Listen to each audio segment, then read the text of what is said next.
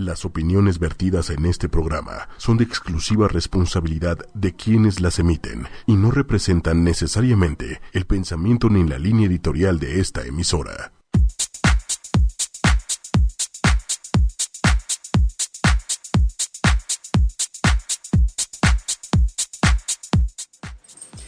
Buenos días, ¿cómo están? Estamos aquí un jueves más, lienzo en blanco, ochoymedia.com, listos para arrancar un programa el día de hoy. Les quiero presentar aquí en cabina está Ricardo Convariza. ¿Cómo estás, Ricardo? Hola, Pati, ¿cómo estás? Ricardo es consultor. Y a ver, cuéntanos un poquito, Ricardo, ¿qué, qué, qué haces? ¿A qué te dedicas? Mira, yo principalmente me dedico a trabajar con organizaciones que tienen dos características. Una, que están muy fregadas y quieren mejorar. Tienen sus, sus equipos de trabajo bastante difíciles, no están pudiendo cooperar, no están pudi- pudiendo lograr metas. O que están muy bien y quieren mejorar. Las de punto medio no tanto. Pero básicamente lo que yo hago es formar equipos de alto desempeño y desarrollar personas. Y por eso justo queremos aprovechar para el día de hoy hablar de liderazgo. Liderazgo, creo que, creo que ha sido como, no sé, una palabra muy cliché. La, la estamos usando en empresas, pero también se está usando en, en otros medios, hasta en las familias. Liderazgo es un tema bastante, bastante trillado, tienes razón. Y a mí me gustaría enfocarlo principalmente para este programa desde otra posición. Hablemos de liderazgo de otra posición. Es más, si yo te pregunto a ti, ¿qué significa liderazgo? Dame palabras relacionadas, sinónimos o palabras que, se te, que te vengan a tu cabeza cuando yo te digo liderazgo. Palabras que me vengan a mi cabeza, guía, Guía, o sea, es, es, es, es una... Es que el guía es la que más me viene a la cabeza. guía. ¿Qué, ¿Qué otra te suena? ¿Qué otra te llega a tu cabeza? También como, como alguien que abre camino. Alguien que abre la brecha, que abre camino. Y, se me conecta con otras palabras, o sea, como innovación, ¿no? Eh, como estructura, como construir. El que da forma, etcétera, etcétera. Ajá, y se me junta con palabras como energía. No sé por qué me imagino un líder, o sea, que está construyendo algo con energía y que esté guiando a otros. Exacto. Mira, y, y todo eso está bien. El tema, el de liderazgo, se ha escrito tanto sobre liderazgo, sobre guiar, sobre dar estructuras, sobre dar formas. Pero hoy que estamos en un momento distinto, la, humanidad está en un momento que nunca habíamos estado antes en esta situación. Los medios de comunicación funcionan distintos. Es más, estamos, eh, imagínate, somos una plataforma multimedia para, para, para poder comunicarnos con muchísimas personas de formas que antes no se podían comunicar. Eh, el mundo cambió pero no hemos actualizado la forma en que estamos liderando. Es más, la carencia de referentes que tenemos en este momento tiene que ver con un liderazgo que ya no está respondiendo a las necesidades del momento actual. Las organizaciones... ¿Cuáles en- diría tú que son las necesidades del momento? Ahí- actual? ahí voy, o sea, ¿qué, precisamente. qué, qué líderes se necesitan hoy en día? Es que justo es lo que, hacia donde quiero caminar. El liderazgo, la idea de guiar, dar estructura, dar forma, todo eso está muy bien y tiene que seguir haciéndose. Pero hay una palabra que pocas personas asocian cuando hablas de liderazgo. Y la palabra es servicio. Servicio. Liderazgo es servir a los demás. Liderazgo, la visión de liderazgo que tenemos es una visión en que el líder es el que está parado, ya sabes, en el estandarte, es el que está parado en el ladrillo, es el que guía, es el que dice, es el que manda, es el más fuerte, el más inteligente. Es más, te- características de un líder, si te pregunto, tiene que ser fuerte, tiene que ser guapo, tiene que ser James Bond, o tiene que ser este, ver- verse de cierta forma, tiene que ser elegante. Y la verdad es que los grandes líderes en la historia de la humanidad no se ven como James Bond. No se ven con- como estos CEOs grandes de las empresas Bueno, que en este ¿quién, momento quién están dirías haciendo. tú, o sea, para ti, quién es como un ejemplo de un gran líder? Y ejemplos, hay muchos ejemplos de grandes líderes, Martin Luther King, eh, Gandhi, Teresa de Calcuta, por nombrar algunos muy, muy, muy, como muy reconocidos.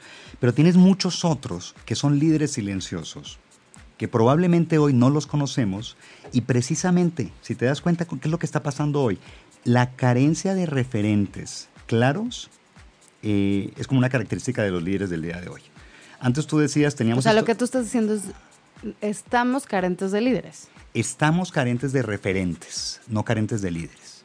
Y aquí algo más, déjame, déjame ponerte algo más. Eh, quiero entrar en un paradigma que es algo que, que así lo pienso y me parece que, que hay que tener cuidado desde el punto de vista como se observa el liderazgo.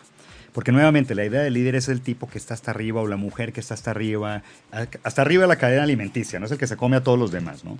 Pero no, no va por ahí la cosa del liderazgo. Es más, liderazgo, el liderazgo no se puede evitar. En todo momento estoy liderando. El principio sobre el que yo observo el liderazgo es no se puede no influir. No es posible no influir en los demás. No puedo no influir en las demás personas. No puedo dejar de liderar a los otros. No puedo dejar con mis actitudes, lo que hago, lo que dejo de hacer. En todo momento estoy influenciando a los demás. Tomar conciencia de esto es hoy mucho más importante precisamente porque estamos en una interconexión como nunca antes estuvimos en la historia de la humanidad y nos estamos influyendo muchos, mucho más unos a otros que cualquier momento de la historia. Hoy tú, es más, esto está pasando en este momento, hay personas que nos están viendo en vivo. Antes pasaba con la televisión, probablemente, pero antes la, televisión no, no podían opinar, no podían inmediatamente dar una respuesta, no se podía replicar esta información. Entonces nos estamos influenciando unos a otros, pero bajo un paradigma de que el liderazgo es verme bien, lucir bien, tener muchos seguidores, que la gente me quiera, y es mucho más allá. Liderazgo es servir a los demás. Y mientras no entendamos que el liderazgo es servir a los otros, entonces estamos generando líderes que nos están llevando, porque de todos modos nos están influenciando, probablemente a lugares hacia donde no queremos caminar. Entonces, el, cuestionamiento que yo quiero hacer es hoy, ¿qué tanto estamos liderando para poder llevar a la humanidad, para llevarnos a nosotros mismos hacia donde queremos estar como humanidad? Y me parece que la respuesta está en pensar en un liderazgo mucho más orientado al servicio a los demás que hacia un nivel de posesión. Claro, pero esto que tú estás diciendo, Ricardo, es como en general, como a grandes rasgos. Pero si yo tengo una empresa, si yo tengo una escuela, si yo tengo, donde quiero líderes, donde quiero a alguien, una cabeza que esté jalando a otros, Ajá. ahí, ¿cómo lo aplicarías? O sea, ¿cómo aplicas esa palabra que tú estabas diciendo de servicio? Yo lo que, quiero es... claro yo lo que quiero es tener un líder que lleve a mi gente a donde, o sea, a donde quiera o quiero impulsar el propio liderazgo de mi gente. Eso, ¿cómo puedes ayudar a una empresa, a una escuela, a una familia, a un sistema, a un grupo a lograr esto y a que todos vean como que saquen un liderazgo dentro de ellos? Es que ahí está precisamente el cuestionamiento. A ver, tú me dices, yo tengo una empresa y quiero que la gente camine hacia, ciertas ventas, por ejemplo. Yo creo que el liderazgo, o como tenemos que pensar en liderazgo desde el servicio, va mucho más allá. ¿Cuánto quiero vender para qué? ¿Cuánto quiero lograr de qué para qué? Entonces, tal vez la pregunta, la primera pregunta que tiene que hacerse un líder es, ¿para qué estoy haciendo esto? ¿Para qué estoy liderando? ¿Hacia dónde estoy liderando? y es conectarse con la línea de origen de todos los proyectos y, voy a confundir si no digo qué es esto de la línea de origen, es una idea que, por ahí te he comentado en otros momentos, pero la línea de origen, eh, desde mi pensamiento, los resultados de cualquier situación siempre van a reflejar la línea de origen. Es decir, una empresa, una familia, una organización no civil, eh, civil, perdón, una no gubernamental, la que tú quieras, o una organización gubernamental también, un, gobierno incluso, su realidad responde a la intención de origen, es decir, aquello que creó, aquella idea que creó el proyecto que se llama nación, familia, empresa, etc. Responde a esa, a esa, a esa idea original. Desconectarse de esa idea es perder la razón de servicio. Por ejemplo, las empresas de alimentos que se dedican a producir alimentos por el solo hecho de vender y vender y vender y vender, las empresas de servicios que se dedican a dar servicios solamente por el hecho de vender y vender y tener más clientes y tener más personas, están liderando, desde un paradigma de consumámonos a nosotros mismos, no desde un paradigma de servicio, aunque se llamen muchas empresas de servicio. ¿sí? ¿A qué me estoy refiriendo? Cuando una organización tiene claro el por qué hace las cosas y se mantiene en el por qué está haciendo las cosas, es una organización que realmente está impactando positivamente a la sociedad. Claro, o sea, está conectada con su línea de origen. Tener, tienes que tener un objetivo, o sea, tienes que tener hacia dónde ir. Y si no, es muy difícil liderar porque hacia dónde vas. Claro, por supuesto. Pero muchas empresas y todo ya lo tienen. Porque hay líderes buenos, líderes malos o gente que de plano no liderea, aunque tengan un punto a donde quieren llegar súper claro. Es que, fíjate, yo no sé si no, eh, nuevamente, no puedes no liderar. Ok, pero entonces tú cuando dices no puedes no liderar, lo que estás diciendo es que absolutamente todo el mundo es líder. Todos estamos O sea, porque si, si no puedes no influenciar, estás diciendo todos somos líderes. Correcto. Y tal vez muchas personas te pueden, o sea, ¿no? Como, como contestar. No es cierto. O sea, yo conozco a fulano, mengano, son cero líderes, no son líderes. A ver, te voy- te- si yo te dijera así, te invito por favor a escuchar un discurso de seis horas. De un viejito, seis horas de un viejito mal vestido, con un tono de voz suave que difícilmente conecta con las... ah, Casi casi no se escucha su tono de voz, pero ti- tiene algunas cositas interesantes que decir. ¿Te gustaría escucharlo? No, ¿Te gustaría escuchar a Mahatma Gandhi? sí. Bueno, era un viejito que decía y hablaba en un tono de voz muy bajo, casi no se le escuchaba. Su vestimenta no era la vestimenta que. No, no- no vestía Hermenegildo Segna, el señor. ¿eh? O sea, era- estaba en un paradigma muy distinto, estaba muy claro del por qué estaba haciendo las cosas. Ojo, claro, cuando tú me dices, bueno, pero Mahatma Gandhi tal vez no puede dirigir una empresa. No sé si Mahatma Gandhi sería el CEO de una organización. Es que ahí es precisamente donde estamos desconectados del- en el tema del liderazgo del por qué fundamos organizaciones, del por qué fundamos gobiernos, del por qué fundamos familias, del por qué fundamos comunidades. Conectarnos con el por qué tiene que ver en todos los casos con el servicio a otras personas. Si me conecto con el por qué, el por qué estoy haciendo esto, por qué, para quién estoy haciendo esto, realmente estoy haciendo esto para mí, para los demás, estoy generando algo positivo, vale la pena hacerlo. De todos modos voy a liderar. Es más, si yo te preguntara, las personas durante la Alemania nazi, las personas que seguían a Hitler, ¿lideraban? Lideraban. Pues no, yo los veo más como borregos. Pues se lideraban unos a otros. Se influían unos a otros. Tomaban decisiones que afectaban a la otra persona. Tomaban decisiones de seguir también a un líder, que en este caso era Pero también Adolfo está el caso de muchos que no estaban de acuerdo y por miedo seguí, o sea, siguieron. O sea, muchos que formaron parte del ejército nazi y que ahí estaban. Esa fue su Pero, forma de pero fue, pero, no, pero ah, eh, estaban ahí por miedo. Bueno, lideraron desde el miedo. Decidieron influir en otros desde el miedo.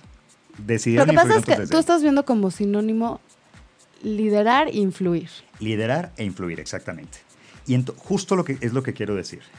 Liderar es influir en los otros para el logro de un fin. Ponle el nombre que quieras. Lo que quiero agregar a esa idea de influir en los otros para el, para el logro de un fin es para un logro de un fin en servicio a los demás.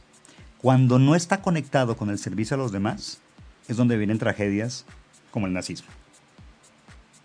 O como estas empresas que, que lo que hacen es sacarle jugo y exprimir a las personas, pero no por el beneficio de la persona o el beneficio del país, como si hay muchas empresas que también lo hacen, hay muchas empresas preocupadas, realmente socialmente responsables, que están buscando generar un beneficio para sí mismos, económico, para los empleados que trabajan con ellos, para la, para la, la sociedad a la que sirven, para los consumidores, para los clientes, etcétera, etcétera. Cuando estoy claro en el por qué, cuando estoy claro en el que el servicio al otro es el por qué, estoy influyendo de una manera positiva.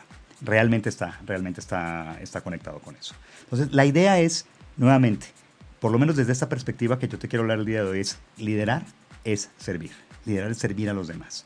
Cuando me conecto con eso, genero cosas positivas. Cuando me, genero, me conecto con esto, la humanidad evoluciona. Yo evoluciono. Como líder, es más, tú como líder, yo como líder, porque si todos somos líderes estamos influyéndonos, aquí nos estamos influyendo, tu estado de ánimo me está influyendo a mí, el mío te está influyendo a ti. Como líderes eh, podemos decidir qué camino tomar. Podemos decidir si nos vamos, eh, eso es como la fuerza, nos vamos para el lado oscuro o nos vamos para el lado, para el lado de la luz o nos vamos para el lado donde no ilumina ni, ni está oscuro, sino simplemente no hago nada. Mi tesis es que los, las personas que seguían a Hitler se estaban liderando, estaban decidiendo liderar, influirse unos a otros por miedo. Porque también hubo gente que se paró y dijo, oigan, yo no quiero esto, decido que no. Y lideraron y movieron cosas. Oye, liderar significa ser ex- exitoso en todo lo que me propongo. No, por supuesto que no. Los líderes fallamos. Yo fallo. Eh, las empresas fallan, las familias fallan. Sin embargo, cuando estoy conectado en el por qué, que es servir a los demás, llegamos a cosas mucho más evolucionadas.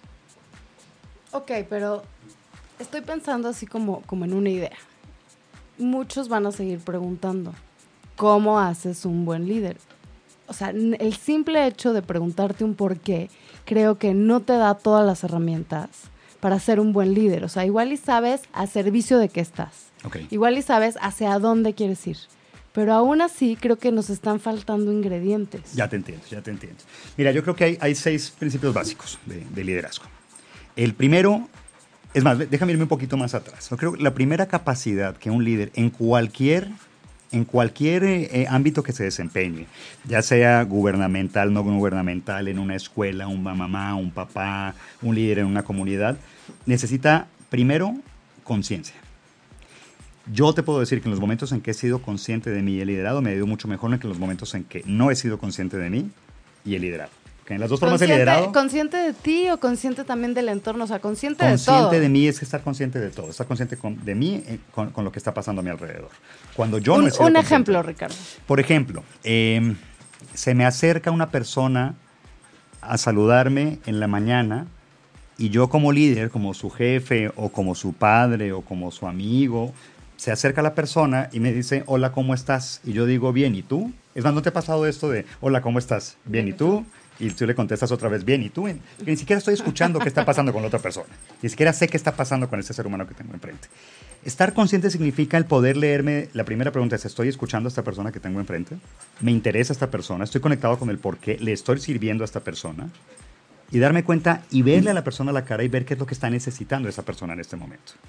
Eso es ser consciente en el liderazgo. Es ver la necesidad del otro, es ver mi necesidad, ver cómo se, cómo se conectan y poder decir, esto es lo que está pasando, hacer un assessment muy rápido de lo que está sucediendo. Entonces, lo primero que tienes que desarrollar es esa capacidad de ser consciente. Y por experiencia te digo que cuando yo he liderado de manera inconsciente, aunque he liderado, los resultados han sido pésimos. Cuando he liderado de forma consciente, las cosas han salido bien. Y también lo sé porque en los, en los grandes ejecutivos con los que yo he trabajado, que les ha ido bien y han logrado lo que quieren, son personas que precisamente son muy conscientes de sí mismos. Cuando no están conscientes, hacen una cantidad de cosas que se truenan organizaciones, ¿Tú familias, que esto tiene que ver, o sea, por ejemplo, yo he oído así como hablar, ya sabes, cambian a, un jefe, cambian a un líder de todo un equipo, ¿no? Creo que entre más grande es más complicado. Y entonces, y un poco como que la respuesta cuando cambian al líder puede ser como, wow, ¿no? Y qué padre, y seguimos avanzando. O también se, se han escuchado muchas veces como, no funcionó no, no, no se pudo ganar a la gente. Ajá. No pudo. Claro, claro. Mira, ahí, te van los, seis principios que quiero poner en la mesa. Vamos, vamos como deshaciéndolos. Lo primero es ser capaz de ver lo que otros no ven. Eso es conciencia. Es decir, llegar a una situación, a una empresa, familia, comunidad, decir, a ver, ¿qué es lo que está pasando? ¿Qué es, qué es lo que los otros no están viendo? Y la única forma de verlo es conversando con otras personas. Es más, a mí conversar es una palabra que me encanta, porque conversar viene del latín conversus, que significa convertirse en otra persona. Por eso las religiones utilizan esta palabra para decir es un converso al cristianismo, al judaísmo, al islam. Eso se convirtió en otra persona completamente distinto, entró en una conversación distinta consigo mismo y con otras personas. Entonces, conversar con otros es la única forma posible de ver qué es lo que está pasando escuchar es la única forma posible de tener más información. Como esponjita ir agarrando como toda la información que te están dando todo. Exactamente. Y a veces llega el líder a la organización y lo que quiere es llegar a imponer. Lo que quiere llegar a decir, esta es la forma de hacer las cosas, y no entender, y por eso muchos truenan. Es más, eh, en un estudio de, Harvard, que a mí me pareció muy impresionante, el 80% de los líderes en las organizaciones gubernamentales, no, gubernamentales, eh, las el 80% de los líderes que son despedidos no son despedidos por su capacidad técnica, sino por su incapacidad de relacionarse con las nuevas personas a las que tienen que liderar. O sea, no escucharon. No escucharon, no entendieron. No escucharon, no vieron cómo es, que estaba la gente, cómo se sentía, lo que veían, lo, que, no veían. Exactamente, no fueron capaces de hacer un assessment de la realidad de lo que tenían que hacerse cargo. Ese es el primer punto, entonces, ver lo que otros no son capaces Ahora, esto, ahorita estamos hablando de empresas, Ricardo, pero esto, o sea, creo que puede también hasta aterrizarse en familias, ¿no? Claro. O sea, como líderes de familias, los mamás, los papás, o sea, cuando entienden, cuando están hablando, cuando están escuchando, escuchando a sus hijos. Es otra manera de liderar. Por supuesto. Por supuesto. Y lo curioso es, desde la idea tradicional en que el, el líder es el que está parado en el ladrillo o la que está parada en el ladrillo y aquí dictando órdenes y moviendo la, la, batuta de la orquesta, pues no aplica. Pero cuando entiendo que en una familia o en una comunidad o en una empresa todos estamos liderando, el hijo está liderando, la hija está liderando, a veces hasta el perro lidera, ¿eh? o sea, también, influyen los demás, ¿no? Entonces, eh, entender eso, que el liderazgo no es algo que, que, es exclusivo de las personas que estudiaron una carrera, una maestría, un doctorado, un MBA. El liderazgo está a la mano de todos, pero tiene que ver Primero, este, el, el, principio inicial es... Exacto, vamos a decir, principio número uno. Principio número uno es ver lo que otros no ven. Ver lo que otros no ven. Y aunque dice ver, ver no es solamente con los Sí, ojos. o sea, ver se refiere a escuchar. Entender, a entender, o sea, realmente observar qué onda, qué está pasando. ¿Qué está pasando? ¿Qué está pasando con los otros? ¿Qué ¿Qué, está pasando? pasando con este grupo? Porque al fin y al cabo, aunque sea una persona, siempre quieres liderar a alguien. ¿no? Y por supuesto, y primero, ¿qué está pasando conmigo? Por supuesto. Cuando yo no he sido consciente de que lo que está pasando conmigo y estoy liderando, en mi experiencia lo que he causado es daño a las otras personas. Y no significa que no esté liderando, significa que estoy liderando desde la inconsciencia. Y eso significa que estoy causándole daño a la otra persona. Cuando yo he liderado consciente y sabiendo exactamente lo que está pasando, pues me muevo de una forma en que estoy ayudando y sirviendo a los demás. De otra manera, me convierto, o el líder o cualquiera es capaz de convertirse en un elefante en una cristalería, ¿no? Voy pensando que voy bien, voy pensando que va todo perfecto, pero pues voy rompiendo todo alrededor. Y eso tiene que ver con conciencia o inconsciencia. Y ahora, ¿soy consciente todo el tiempo? No, no soy consciente todo el tiempo. Oye, soy eh, iluminado, Buda, todo el tiempo estoy pensando y estoy consciente. No, no puedo estar consciente todo el tiempo. Pero sí es un esfuerzo que tengo que hacer para conectarme con la realidad y estar escuchando. Ese es el, el primero, es ver lo que otros no ven. Ok, vámonos con el segundo. Venga, el segundo es decir lo que otros no van a decir. Decir. Decirlo. O sea, es como abrir la información. es tener la capacidad de decir, esto es lo que estoy observando que pasa. Y tiene que ver con aquello que detecto, aquello que veo que está sucediendo en un grupo, eh, lo declaro y digo, oigan, estoy viendo eso que ustedes no están viendo. ¿Qué quieren que hagamos con esto? Vamos a conversar de esto, vamos a convertirnos en algo distinto. Al final el líder tiene que convertir a su comunidad, a su, a su empresa, a su, a su familia, a su comunidad, donde esté influyendo, en algo distinto. Tiene que llevarlos de un estado actual a un estado ¿Tú dirías distinto. que un líder siempre va a estar como liderando un cambio? Estamos cambiando todo el tiempo. El líder lo que ayuda es a navegar el cambio. El cambio, el cambio viene por sí mismo. O sea, es, todos estamos, en este momento estamos envejeciendo, en este momento... pues, sí, digo, ya. Gracias por el mira, aquí- están un poquito las evidencias. Aquí las tengo yo, mis evidencias. Estamos envejeciendo, está cambiando todo. Nada está estático. El líder navega el cambio. Lo navega mejor en la, en la, en la, en la mm, en qué tanto es capaz de ver primero lo que otros no ven y qué tanto es capaz de decirlo y exponerlo para que hagamos algo con esto.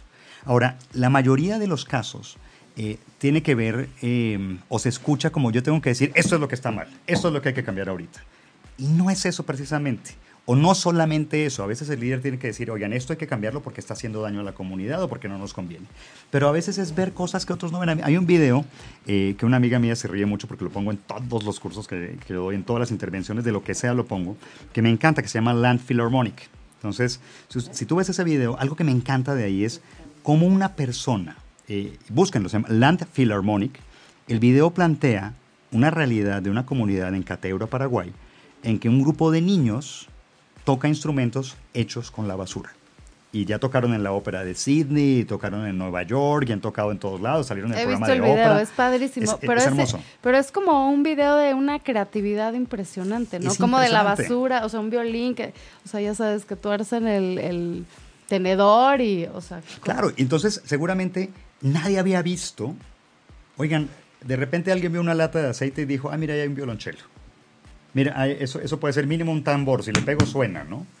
Eh, empiezan a... Y alguien tuvo esa capacidad de ver una posibilidad, como dice Warren Bennis, hay una frase de Warren Bennis que dice, necesitamos hombres y mujeres con visiones poderosas, que nos permitan conectar el presente con el futuro, el ser con el deber ser, y encontrar con su imaginación las posibilidades que los demás no ven o no tienen suficiente fe de realización. Esa es una frase de Warren Bennis. Y, y ahí, para mí, a mí lo que me conecta con esa capacidad de ver es, ahí hay un cello, ahí hay un violín, ahí hay, una, ahí hay un tambor, ahí hay un triángulo, hay algo que podemos hacer.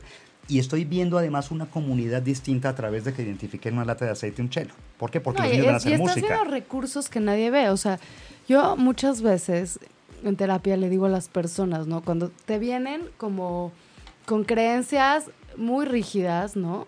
O una verdad, ¿no? Y a veces es como, vamos a cambiarnos los lentes porque siempre, siempre, siempre hay más posibilidades.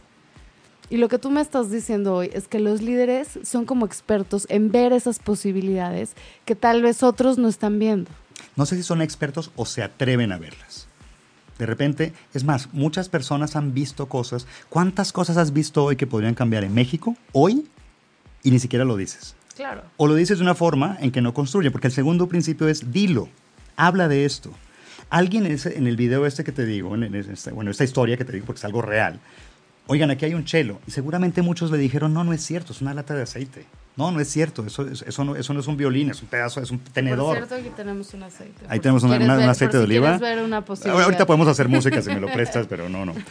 El, el asunto es poder entender que si lo veo y no lo digo, ya. El hecho de verlo no me hace líder. O bueno, o me hace un líder que no está influyendo de la manera que quiere influir. Está influyendo desde el silencio.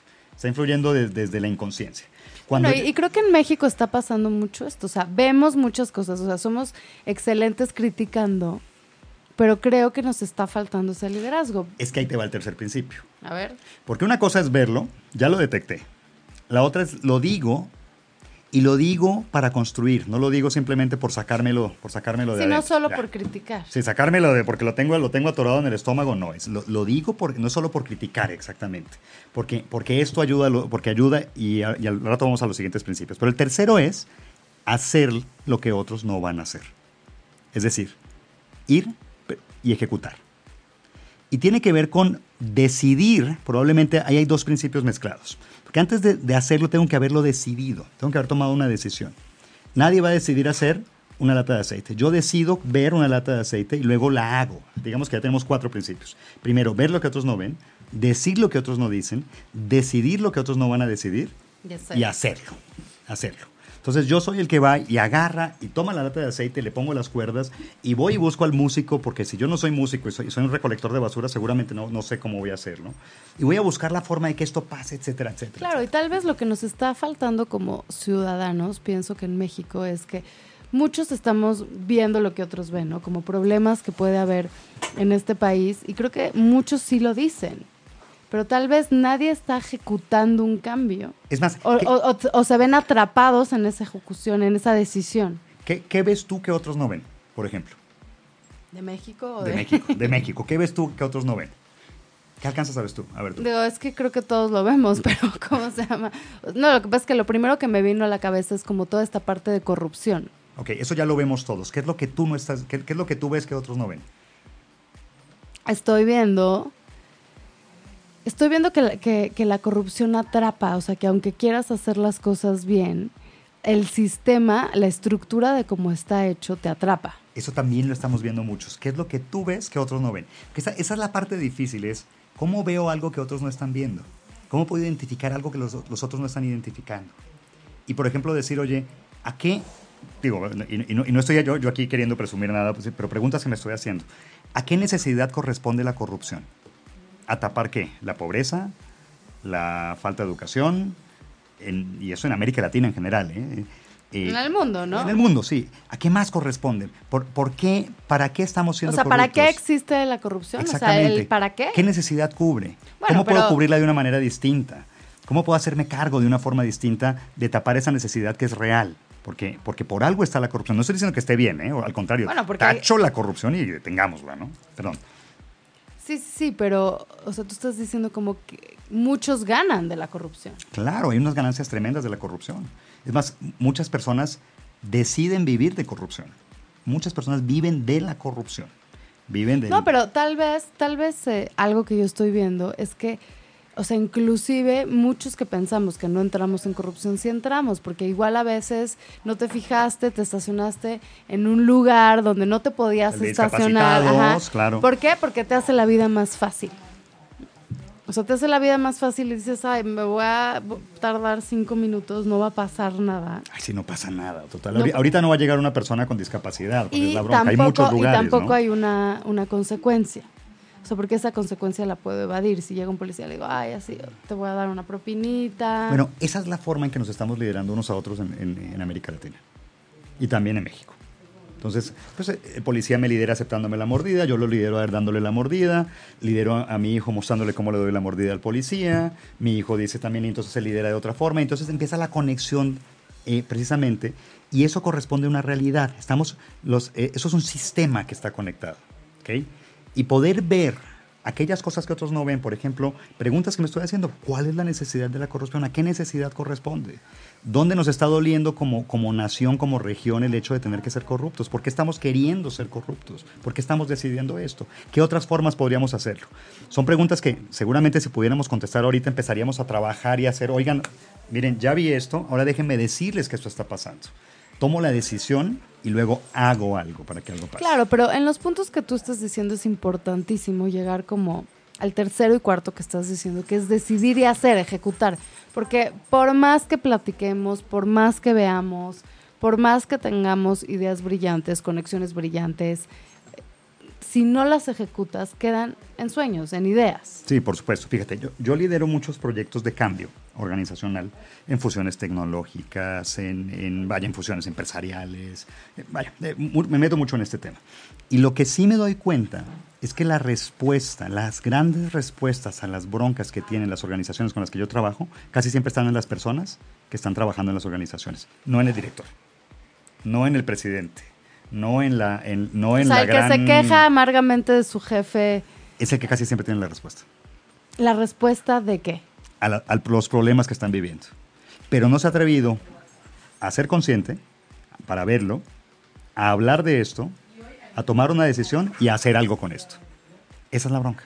Entonces, está liderando desde el silencio. Está liderando desde el, la inconsciencia. Desde no, puede estar liderando desde el silencio o liderando desde sí el hablar, pero en una manera que no esté ejecutando nada, como de queja. Exacto. Qué mal. O sea, yo, yo he visto, mira, tengo pacientes, o sea, y, y casi siempre cuando tengo pacientes es muy chistoso porque acabo conociendo como muchas cosas de la empresa donde trabaja esa persona, ¿no? Porque te cuentan, oye, no, te cuentan así como lo que pasa, los problemas, todo, pero como tú dices, muchas veces es desde el silencio o desde una creencia de esto no va a cambiar. Esto lleva así mucho son las tiempo, eso no se puede mover, que es lo mismo que igual yo he llegado a decir de México. O sea, veo cosas, ¿no? Me doy cuenta de cosas, quisiera, pero digo, no, y tal vez puedo cambiarlas desde acciones mías, pero siempre con una creencia de, ¿sabes qué? La veo muy difícil. Esto no va a cambiar. Y fíjate que ahí está el tema de la, de la, de, de la creencia del liderazgo. Entonces, el líder es el, el, el patriarca o, o, ¿cómo se diría? El- la matriarca, no, ¿cómo se diría? El patriarca o... Matriarcado, sí. Vamos a decir, la matriarca, el matriarca, o sea, las grandes figuras, el macho alfa, la hembra alfa, que da a los demás y entonces te entrega el pan para que tú comas. Ese es el líder que necesitamos, el que nos va a sacar adelante, aquel que nos va a llegar y nos va a cambiar y entonces va a eliminar la corrupción. Y entonces cada año elegimos y elegimos y elegimos y seguimos pensando en buscar que llegue ese líder que nunca va a llegar. Porque aunque eligiéramos a Buda, Krishna, Cristo, Teresa de Calcuta, este, y todos juntos nos amalgamos, nos metemos en una licuadora y sacamos un líder, no va a poder hacer nada solo. Necesita otros líderes. Necesita que los líderes que estamos liderando desde, las, desde el, del- el líder de la calle, el líder que está vendiendo algo en este momento en, en- en una esquina en un semáforo, el líder que está en su casa, la líder que está en su casa, la líder que está trabajando en este momento. Esos son los líderes que necesitamos para mover al país. No el gran Claro. líder esta idea. Más en este momento en que estamos todos tan interconectados. En que todo está pasando a través de un clic. ¡Pum! Ya, sale todo Claro, el y entender bien. Ahorita no sé por qué me vino a la cabeza una historia que tú me contaste que tenía que ver con, fue creo que en Vietnam, alguien que estaban buscando cómo disminuir, digo, y si se podía erradicar el SIDA. Ah, claro que sí, fue, fue- fue impresionante. Hay un libro que se llama Influencer, lo- leanlo, de, de Kerry Patterson. Bueno, es uno de los, de los coautores, el principal para mí es Kerry Patterson, que me gusta mucho como, como piensa este compadre. Pero eh, quieren buscar cómo en Tailandia, En Tailandia, en Tailandia, ujú. la epidemia de SIDA está aumentando. Y entonces, para buscar una solución real al problema, primero sacan a los actores, ¿no? Entonces, ay, los actores, ¿sabe? usa condón. ¿sabe? Entonces sale el actor y la actriz diciendo, mira, vamos a usar condón. Y no pasa nada, ¿no? Luego hacen una O campaña. sea, por más campaña que hacían, o sea, oye, les entraba por aquí, les salía por acá. exactamente. Sí, les entraba y... le- O sea, entonces- seguían sin usar condón. Exactamente. O sea, entraba sin condón. La información estoy hablando, ¿no? Entonces, todo, También, todo- todo el- todo quedó todo estaba- el condón no estaba presente. Entonces, el condón no estaba presente. Y entonces decían, oye, ¿cómo hacemos que la gente use condón? Y empezaron a, a pensar de una manera un poco más holística, decir, a ver, ¿quiénes son las personas que realmente influyen en una sociedad donde la prostitución es algo que es casi tan natural como ir a tomarte la cerveza con el amigo? Entonces, pues las prostitutas. Hay que legalizar esto, hay que poner espacios para que las prostitutas puedan trabajar, hay que capacitarlas, hay que darles servicios O sea, de salud. cambiaron la, la estructura y le preguntaron a las prostitutas. Sí, claro. Es más, la prostituta no te atiende si no, si no es con globito. Sin globito no hay fiesta. A ver, compadre, aquí está el globito, te lo tienes que poner. Porque es la persona que más puede influir en el cliente y es la persona que realmente Pero a puede ver, cerrar la, la- Utilizando los principios que tú acabas de decir, Ricardo. A ver, o sea, ¿qué fue lo que vieron que otros no veían? Que la prostitución es algo que no se va a eliminar. que el asunto es no, es no es ponernos moralistas y darnos látigos porque el sexo, el sexo existe. Y la gente sigue haciéndolo. ¿eh? Yo he escuchado. Ok, lo, dijeron. Claro. Lo dijeron, pero y entonces decidieron, y qué importante, o sea, este paso cuatro, que es, hicieron algo absolutamente distinto, Disruptivo. distinto a lo que estaban haciendo. Es nuevamente es ver lo que otros no ven, decir lo que otros no dicen, decidirlo y hacer lo que otros no hacen. Es la forma de generar cambio. Es la forma de generar cambio sostenible. Claro que, digo, no, y nos podemos poner así, se me ocurre Steve Jobs, ¿no? O sea, que agarró y, digo, ahorita lo vemos muy normal, pero él agarró en una junta y le dijo a unos ingenieros, ¿no? Así de, vamos a hacer, ¿no? Un aparato, que estaba hablando del iPod, y solo puede tener un botón. Oye, mi Samsung también tiene pocos botones. ¿eh? O sea, ¿Eh? no- es que no, para que no parezca que estás haciendo publicidad. de- pero, pero bueno, está bien, está bien, está bien. Estoy hablando, estás de, presumiendo tu estoy hablando de Steve Jobs. Muy bien. Un botón. En ese momento, los, los ingenieros, o sea, pensaron qué locura. O sea, eso era algo que nadie más había visto, que nadie más. Y claro, lo que Steve Jobs estaba haciendo es hablar de simplicidad. Claro. O sea, él lo que veía es que las personas tenían esta necesidad de simplicidad. No querían Y lo estaba haciendo en la época del BlackBerry, además. que tenían 1500 botones. Mil botoncitos y esa es la maravilla, ¿no?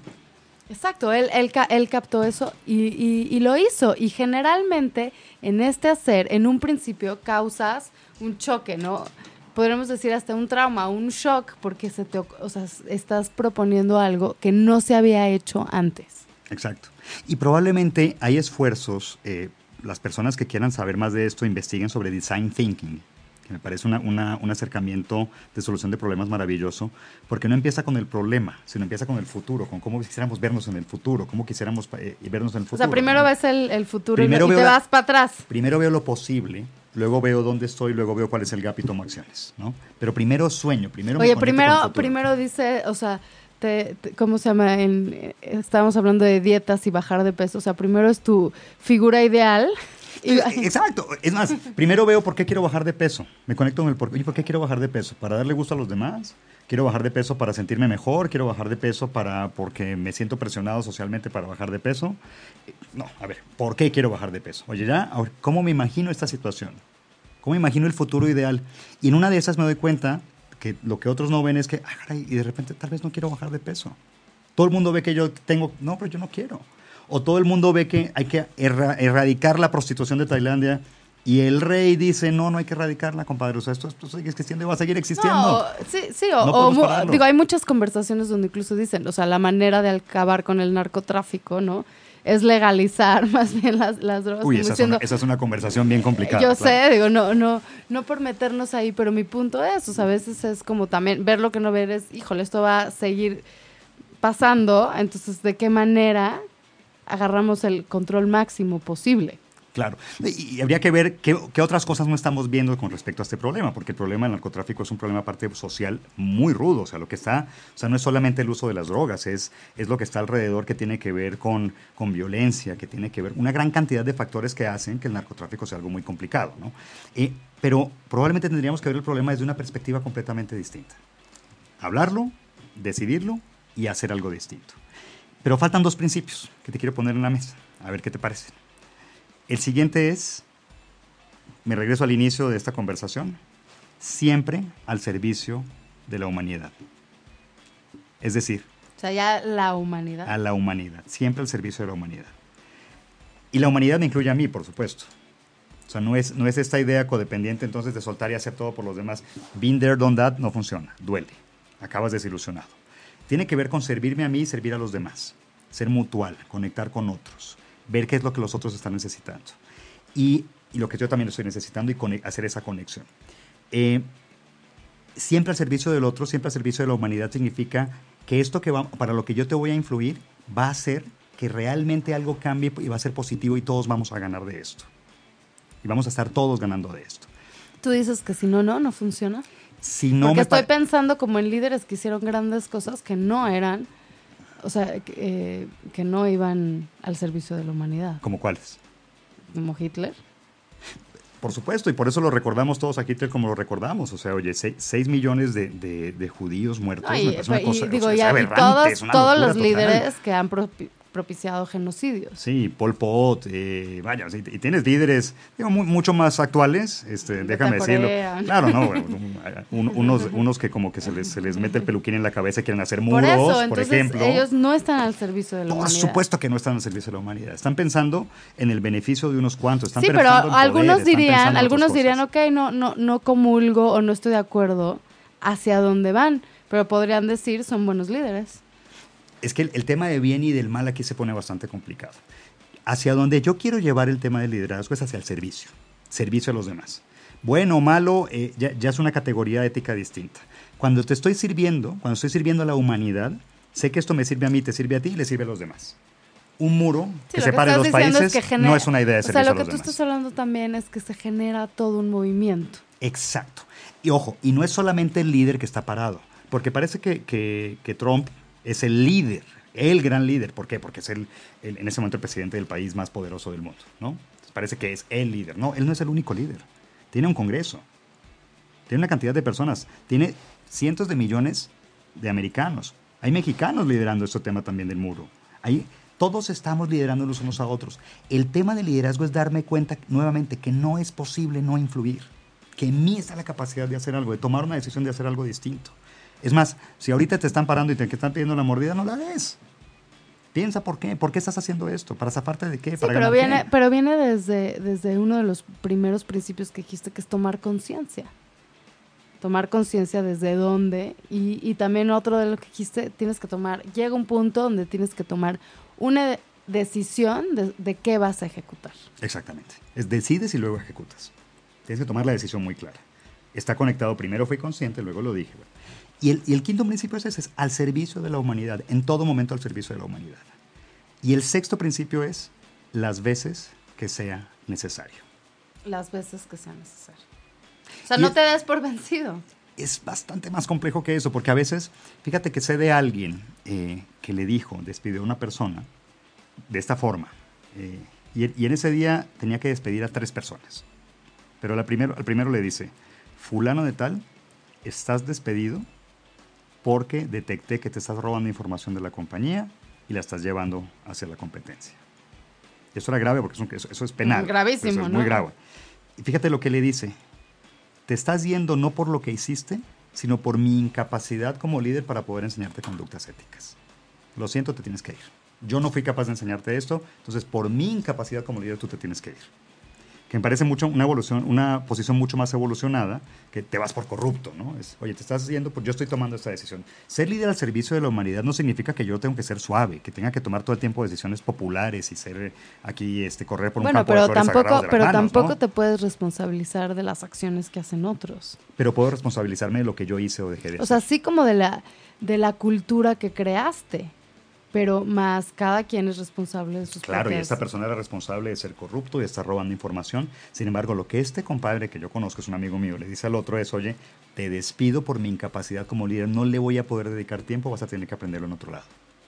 Y sé que esto te afecta y podrías irte a la cárcel, no te voy a mandar a la cárcel, te voy a dar chance de que repares esto, te vas por mi incapacidad como líder. Yo no te lo enseñé y yo no lo vi, yo no fui capaz de verlo. Y, lo- y ahorita que lo detecto ya es tarde, ya te tienes que ir. Y a veces eso es doloroso. Ser líder implica tomar decisiones muy dolorosas a veces, impopulares a veces. Pero cuando están al servicio del otro, incluso si te estoy despidiendo, cuando estoy al servicio del otro, la otra persona le va a ir bien. E incluso va a poder estar más agradecida. La posibilidad de construir una relación mejor es mucho más alta. Oye, las veces que sea necesario, en este caso que te estoy contando, esta persona le dice, oye, te vas porque ya, lo, ya me doy cuenta que yo no voy a ser capaz. ¿Cuántas veces va a ser necesario? Pues no va a haber, ya esta es la vez que estoy, esta es la conversación que voy a tener contigo. Esta es la forma en que te estoy liderando, te estoy haciendo consciente de esto. La noticia que te quiero dar es que estas dos personas siguen siendo amigos, después de muchos años. Y esta segunda persona, la que fue despedida, inicia todo un movimiento en, en contra de la corrupción, al darse cuenta que, le está, que estaba pasando con él mismo. Eh, y es una realidad que conocí cercanamente. Entonces, yo creo que se puede transformar una persona cuando decido, hago lo que otros no van a hacer. Es más, déjame te lo pongo, te lo pongo de otra forma. El tema de la confianza, por ejemplo. A veces, em, trabajar, por ejemplo, con adictos, y las personas que yo sé que trabajan con adictos me dicen, mira, una de las primeras condiciones es confiar en el adicto. Porque el adicto no confía en sí mismo. Nadie va a confiar en él. Él no es capaz de tomar esa decisión. Ahorita no.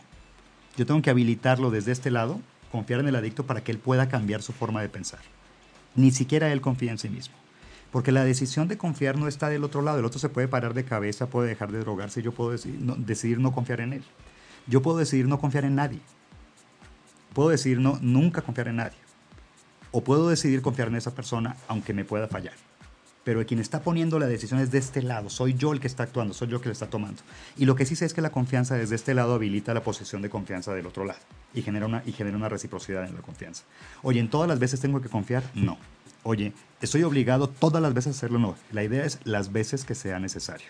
¿Cuántas tú decides? Y Ricardo, cuando existe miedo, ¿Cómo? No, sí, o sea, están aquí, tú estás diciendo que es imposible no influir, que estamos liderando, ¿no? Para un lado, para el otro. Cuando, ¿Qué pasa si tú ves lo que otros no están eh, viendo, pero no lo quieres ni decir, ni decidir, ni actuar, porque tienes miedo? Pues estás, esa es la forma en la que estás decidiendo liderar. Hasta ahí llegó tu idea, solamente la viste. No hubo transformación. Y liderar es un tema que requiere, que requiere unas faldas muy bien puestas y unos pantalones muy bien puestos, porque no, no es fácil liderar, no es fácil tomar una decisión, no es fácil decir algo que va a ser impopular, no es fácil decirle al otro algo que tal vez no quiere escuchar, no es fácil de, eh, decirle a una comunidad o a un país, oigan, esto está mal, hay que hacer algo. Y por supuesto pongo en riesgo muchas cosas, desde mi seguridad, mi vida, mi economía, mi tranquilidad, por supuesto, eh, pero de, cuando, cuando me quedo en silencio, pues hasta ahí llegó tu liderazgo, ya lideraste. ¿Y cuando no te siguen? Y cuando no te siguen, pues hasta ahí lideraste. Entonces, oye, es que yo soy incapaz, no. Eh, y te pongo el ejemplo. Es más, Gandhi, es, es eh, yo, admiro mucho la, la, capacidad de Gandhi para liderar porque él tiene, si lees su autobiografía, hay un momento en que él reporta que literalmente se hizo pipí en los pantalones haciendo un discurso.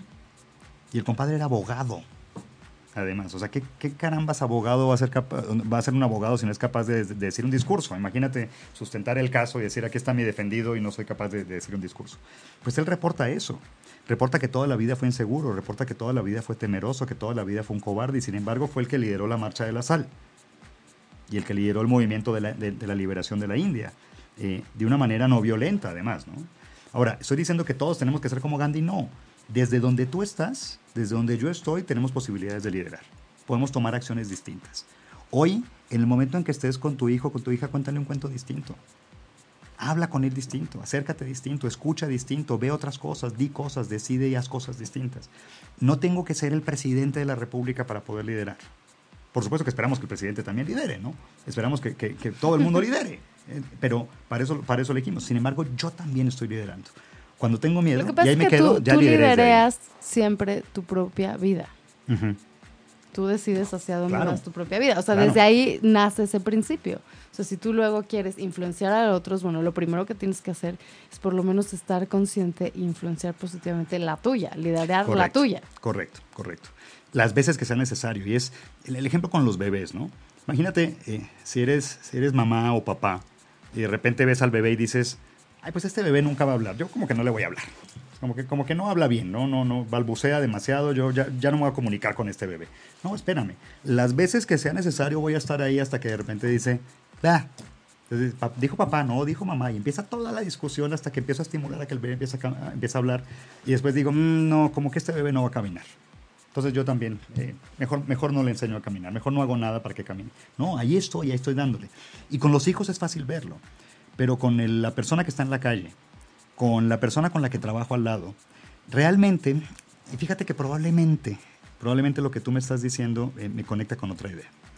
Em, cuando a mí en las organizaciones con las que trabajo me dicen, oye, es que mi jefe es un tal por cual, yo lo que le escucho a la persona y le reporto es, mira, lo único que yo te estoy escuchando decir es que eres hasta este momento incompetente para poder influir en tu jefe de la manera que quisieras influir. Y lo estás influyendo de la manera en que no quieres influir. Me estás hablando de tu incompetencia, no de la de tu jefe, no de la de tu empresa, no de la Híjole, de tu pero también hay personas dificilísimas. Claro, pero también hay personas que saben liderar personas dificilísimas.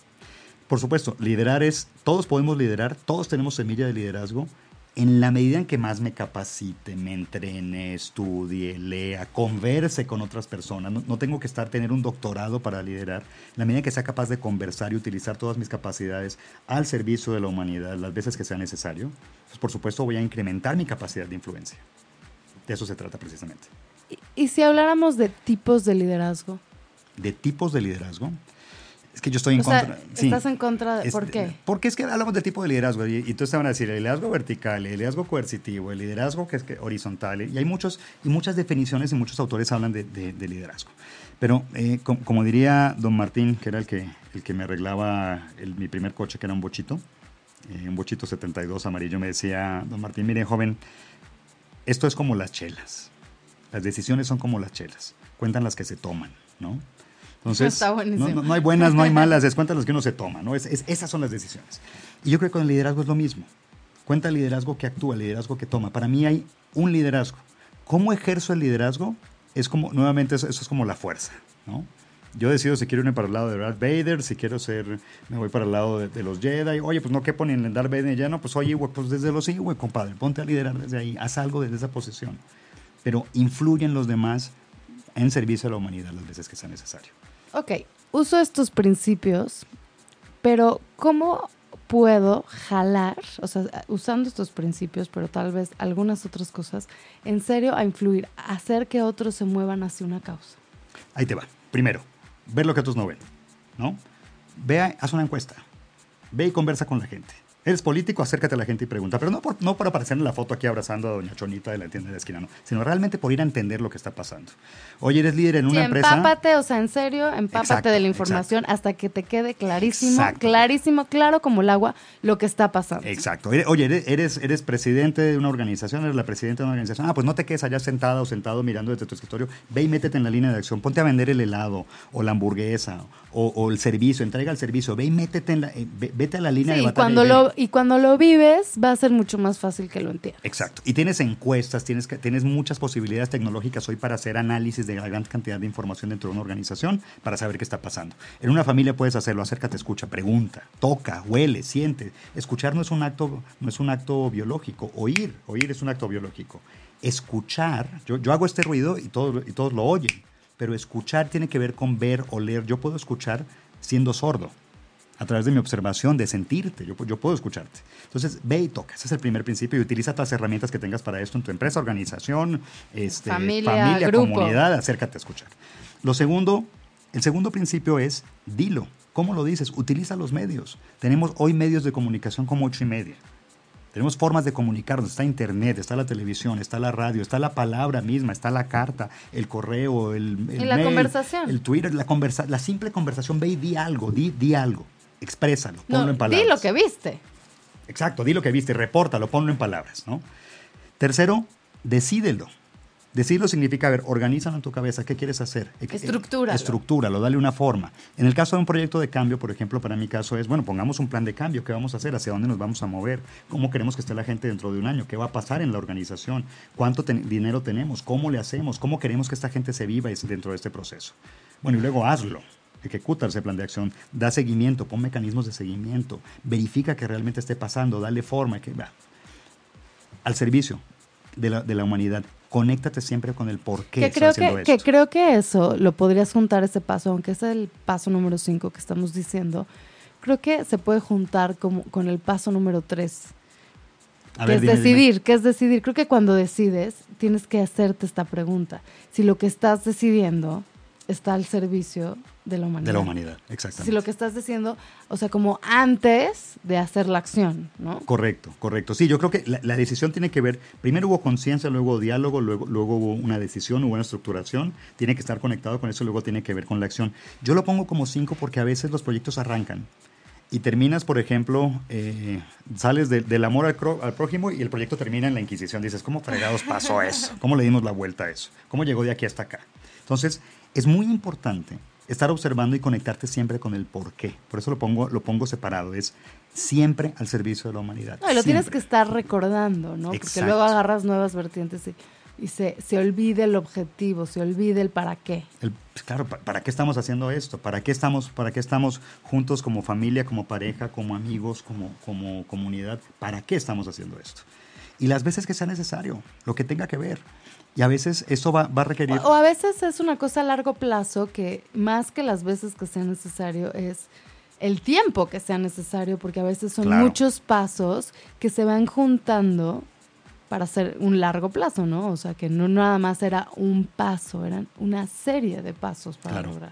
Por supuesto, por ejemplo, en un diálogo de paz, dos partes que están en conflicto, en guerra literalmente. Mira, yo no hablo con este porque no es capaz de escucharme. No, yo no soy capaz de expresarme con este. ¿Cómo tomo esta decisión de ir a conectarme? Es como el bebé otra vez. Oye, yo no, yo no, no hablo con el bebé porque el bebé no habla. No, al contrario, es, es, al que más tengo que hablar, es con el que más tengo que conectarme. ¿Cuánto tiempo? Híjole, hay procesos que llevan muchísimo tiempo. Y hay procesos que son muy breves. Pero hay procesos que llevan muchísimo tiempo y que tengo que tener paciencia. O que, cambian de dirección también. O sea, creo que, creo que estos principios te los tienes que cuestionar en el camino también. Exacto. Porque a veces llevabas una dirección y tienes que decir, híjole, chin, por aquí no iba te regresas. Te regreso, exactamente.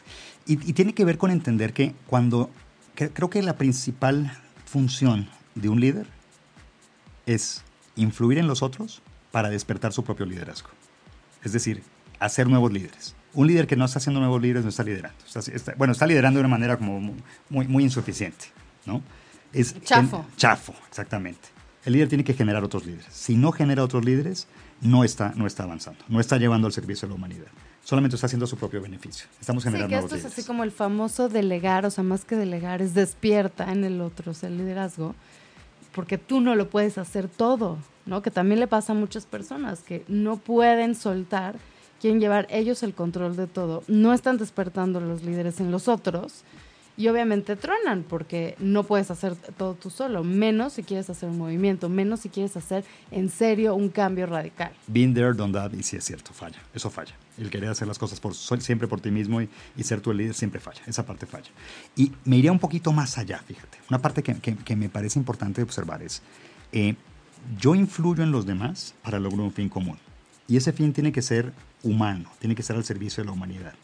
Pero no se trata simplemente de influir desde mí, sino activar el liderazgo de los otros nuevamente.